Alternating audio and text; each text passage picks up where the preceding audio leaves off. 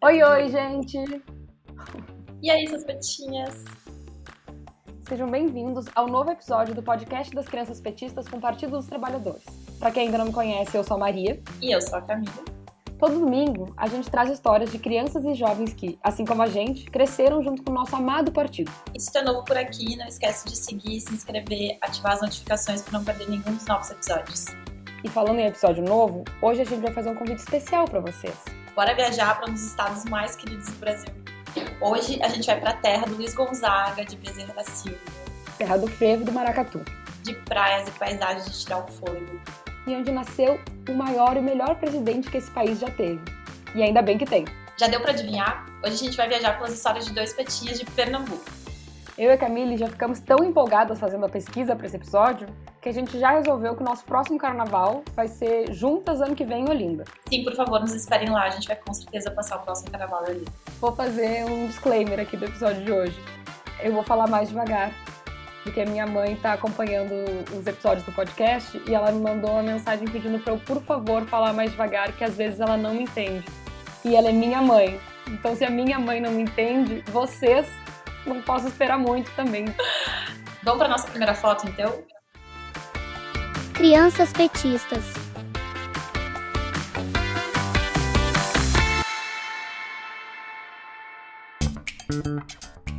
Nossa primeira foto de hoje é do peixinho Gustavo, que foi tirado em 2002 na Praça de Casa Forte, em Recife, capital de Pernambuco.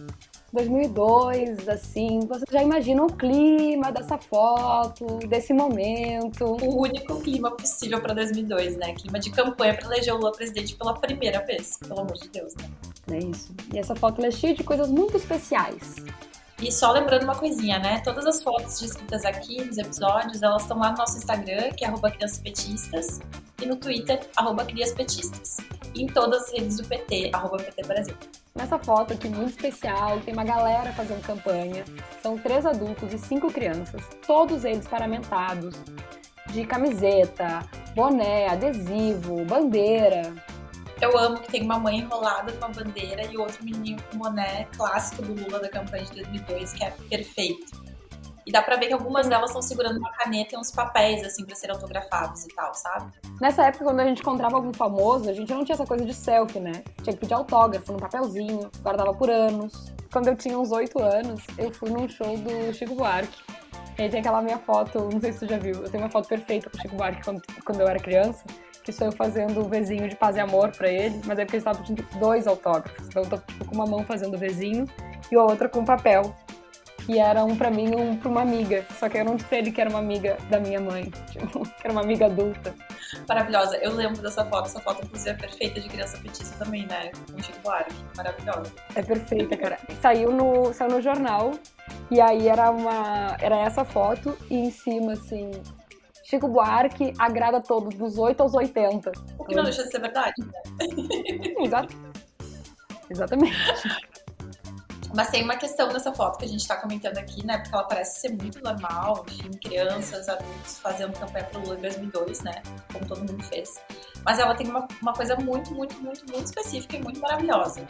E eu acho que a gente podia até falar desse adulto de camisa branca e tal, com um sorrisinho muito simpático, adesivo do PT, que estava distribuindo autógrafo enquanto fazia campanha pro Lula, né? Vocês estão preparados para saber quem é que tá nessa foto? Porque assim, é simplesmente o Ariano Suassuna. Sim, o Ariano Suassuna e as crianças petistas fazendo campanha pro Lula. Sério, simplesmente tudo para mim. e ele tinha um carinho, uma admiração gigante pelo presidente Lula, né? Assim, vamos botar aqui um áudio para vocês ouvirem ele mesmo contando. Se alguém politicamente pensa de outro jeito aqui, me perdoe, não me leve a mal não, mas eu achei a entrega da Vale do Rio Doce um crime. Achei que aquela entrega foi criminosa. Lula não chegou a tempo de impedi-la, mas impediu a entrega do Banco do Brasil, da Petrobras, a da base militar de Alcântara, reduziu o, o, número de pessoas que vivem abaixo do nível de pobreza, veja bem, abaixo do nível de pobreza, ao índice menor da nossa história. Ele reduziu. Então, eu estava escrevendo nesse tempo. E outra coisa, pagou a dívida do FMI, que vivia a gente de cabeça baixa aqui. O presidente só indicava o ministro fosse aprovado pelo FMI. Tirou o Brasil da situação de devedor para a situação de credor. Eu acho Lula, o maior presidente que o Brasil já teve. Por isso que é tão especial a gente ver todo mundo nessa foto adesivado. Nosso saudoso Suassuna sorrindo e saber que essa campanha foi vitoriosa. Não, e o Suassuna, maravilhoso, né? Quem não ama o Alto da Compadecida? Eu amo, sou Maria. Eu amo demais também, amiga. Não tem como não ouvir, né, a história do sortudo do Gustavo, que tirou essa foto e conseguiu o autógrafo do Suassuna nesse dia. Vamos ouvir o áudio dele? Quando a foto foi tirada, é, eu tinha 11 anos na época. Eu estava nesse dia é, com minha avó, que está do lado esquerdo, que é Berta, enrolada na bandeira. Meu primo pequeno também, Pedro. Meu irmão de camisa branca, Felipe, o de trás, Lucas. Aí do outro lado de Adriano Suassuna tá meu primo Bruno com minha tia Marta.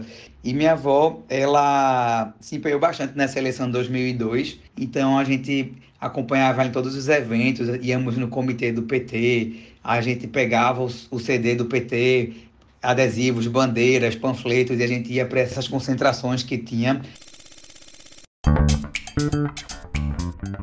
E a gente convidou a nossa querida senadora pernambucana Tereza Leitão para contar um pouquinho das memórias dela sobre as eleições de 2002. Fala aí, senadora. Eu lembro demais dessa campanha de 2002 porque nós tivemos uma candidatura ao governo, foi a candidatura de Humberto Costa, que surpreendeu nas urnas, tivemos mais de 30% dos votos. Eu lembro também porque foi a minha primeira campanha de deputada estadual, da qual eu fui vitoriosa. E a campanha foi muito alegre, muito cheia de energia. E quando Lula passou para o segundo turno, nós tivemos muita convicção de que estava pertinho da vitória final para fazê-lo presidente.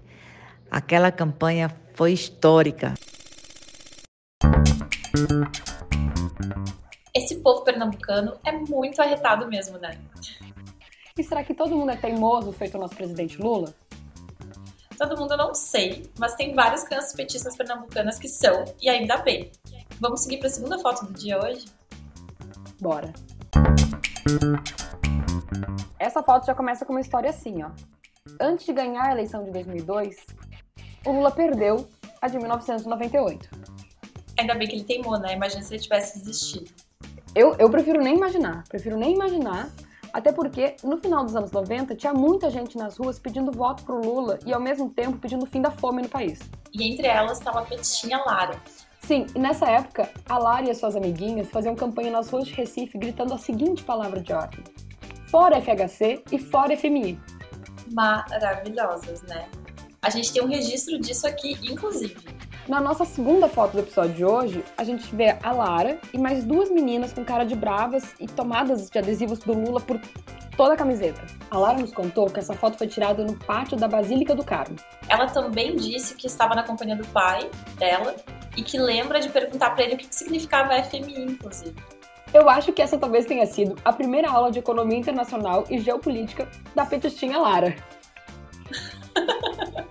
Sim, vamos ouvir o que mais a Lara tem para contar pra gente dessa foto. Manda aí, Lara. Oi, gente. Meu nome é Lara Erendira. Nessa foto que eu compartilhei aí, tinha 10 anos. É uma foto de 1998. É, ela foi tirada no Grito dos Excluídos, uma manifestação que já acontece há muitos anos e que desde pequena eu frequentava com a minha família e frequento até hoje. É, em 98 a gente estava em pleno processo eleitoral e era uma eleição que Lula estava se colocando contra o Fernando Henrique Cardoso. Né? Então vocês podem ver as praguinhas na roupa da criançada, é toda de Lula. Meu pai e minha mãe sempre foram vinculados aos movimentos sociais e a gente acreditava muito nesse projeto de transformação da sociedade via sociedade civil. É isso aí, né, gente? A Lara é uma criança petista teimosa desde pequenininha. Mas voltando para a foto um pouquinho, nela também aparece um adulto à esquerda das meninas com uma camiseta onde está escrito: A ordem é ninguém passar fome. Esse era o lema do Grito dos Excluídos de 98. E pensar que a Lara e suas amigas e seu pai estavam certos em associar a vitória do Lula à retirada do Brasil do mapa da fome, né? Mas é isso, né, amiga? Só um presidente que viveu uma situação como essa na pele é capaz de entender a urgência do tema. Eles sabem que eles têm aqui um pernambucano teimoso. Eu digo sempre, quem nasceu em Pernambuco e não morreu de fome até os cinco anos de idade, sabe, não se curva mais a nada. Bom, galera, agora chegou aquele momento super fofo em que as histórias sem foto ganham vida aqui no podcast e nas nossas redes e do PT Brasil. Sério, cada semana eu fico mais apaixonada com essas histórias ganhando vida. Inclusive, quem transforma essas histórias em animações é o querido Silvio Nóbrega. Um beijo, Silvio! E a história de hoje é da Petitinha Flaira, artista multitalentosa, filha do nosso companheiro Fernando Ferro, que foi cinco vezes deputado federal pelo PT de Pernambuco. Maravilhosa, né? Maria, lê pra gente essa história, por favor? Claro, a nossa história é assim. Conheço Lula desde quando me conheço por gente. Já dancei muito vassourinha para recebê-lo nos aeroportos, nos comícios, nas militâncias e no período que governou o país. Quando ele se elegeu em 2002, ele foi o primeiro presidente a levar a cultura nordestina para o Palácio da Alvorada, em Brasília, e eu estava lá. Aos 14 anos, dancei com o Balé Popular de Recife o presidente da China, da Arábia e outros chefes de estados do mundo, Viva a cultura nordestina! Viva a cultura brasileira! Chique demais ela, né? Eu amei. Ai, gente, dá um alívio tão grande trazer essa história no dia de hoje, sabe? Com Lula presidente, com o Ministério da Cultura de volta. Sim, quando a gente recebeu essa história, o cenário era completamente diferente, né? Mink extinto, IFAM, Biblioteca Nacional, Ancine, tudo sucumbindo. Ainda bem que esse tempo de trevas ficou para trás, né? Nossa, sim. Bom, gente, essas foram as fotos e histórias do dia. Eu amei viajar com vocês. Eu também. Mas não esqueçam de acompanhar nossas redes para ver as fotos, vídeos, áudios inéditos de todas as histórias que a gente contou hoje aqui. É arroba Crianças Petistas no Instagram, arroba Crianças Petistas no Twitter e, claro, arroba PT Brasil em todas as redes. Isso. E se você tem uma boa foto de criança petista ou uma história legal de militância na infância para dividir com a gente, manda uma DM lá. Isso, manda mesmo. E vamos deixar um beijão para todos os petinhos de Pernambuco e, claro, para o PT Pernambuco. Beijo, gente! E se você chegou até aqui, não esquece de deixar seu like, das 5 estrelas e se inscrever para não perder nenhum episódio. Ei, ei, ei, mas não acabou. No final de todo episódio, a gente traz um contexto histórico da época dos personagens. Bora lá! Neste episódio você ouviu áudios de Nota, Eu País, Território Conhecimento e Castelo Ratimbum. Senta que lá vem a história.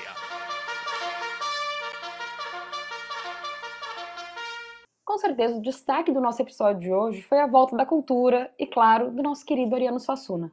Cultura e Ariano Suassuna tem tudo a ver, né?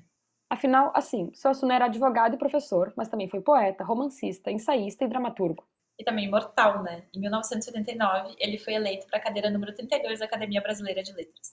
Ele é autor de obras incríveis, como a peça Uma Mulher Vestida de Sol, que conquistou o primeiro lugar em um concurso promovido pelo Teatro do Estudante de Pernambuco em 1947 e marcou a estreia dele como escritor.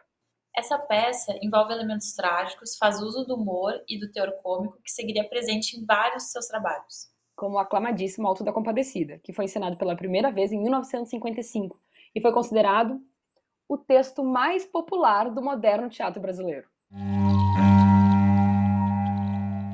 A saga de João Grilo e Chicó chegou aos cinemas em 1969 e em 99. Guel Arraes adaptou a trama para televisão em uma minissérie da Rede Globo que depois foi exibida nos cinemas. Inclusive, foi anunciada a continuação da história de João Grilo e Chicó, e tem data prevista de estreia para 2024, dez anos depois do falecimento dele, o que mostra o quanto a obra do Ariano Suassuna é eterna. Sim, eu tô muito ansiosa. Inclusive, eu queria muito que a Maria, atriz, estivesse nesse filme. eu também queria, Camila, eu também queria. Celton Mello, Matheus Nastergalli e Fernanda Montenegro já estão confirmados para a sequência. Como a série original é inspirada no Alto da Compadecida em outros livros de Suassuna, como O Santo e a Porca e Torturas de um Coração, é esperado que a continuação também utilize materiais de outras produções do escritor brasileiro. Aliás, o Suassuna é paraibano de uma pessoa, era do signo de gêmeos, que nem eu, e tinha um humor delicioso que ele manteve até o fim da vida. Uma vez, vocês não vão acreditar, uma mulher foi na minha casa e disse assim: Eu vim hoje aqui lhe dizer um bocado de coisa que você não vai gostar. Eu disse: Então não diga. Não, não custa nada. Você já sabe que eu não vou gostar. A primeira coisa que ela disse foi o seguinte: ela disse, Você nasceu no mês de junho, não foi? Eu disse: Foi. Ela disse: Em que dia? Eu disse: 16. Ela disse: signo de gêmeos. Você sabe que todo mundo que nasce no signo de gêmeos tem duas caras. Ela me acusou de falsidade. É para que moça bem educada. Aí eu disse: e você acha que se eu tivesse duas caras eu usava essa? Suassuna também era torcedor fanático do esporte e dizia que o clube sempre foi uma das coisas mais importantes da sua vida. E assim, quando Ariano Suassuna faleceu, o clube organizou uma homenagem ao escritor e as crianças entraram com máscaras com o rosto dele. Lindo demais. Ai, que amor. Então vamos finalizar o episódio com esse caso de amor entre o esporte e o Suassuna? Vamos. Mas, gente, não se esqueçam, domingo que vem tem episódio novo, cheio de política e afeto para vocês. Um beijo. Beijo, petistinhas. Até o próximo domingo. Para mim, o meu esporte é uma paixão. Crianças petistas.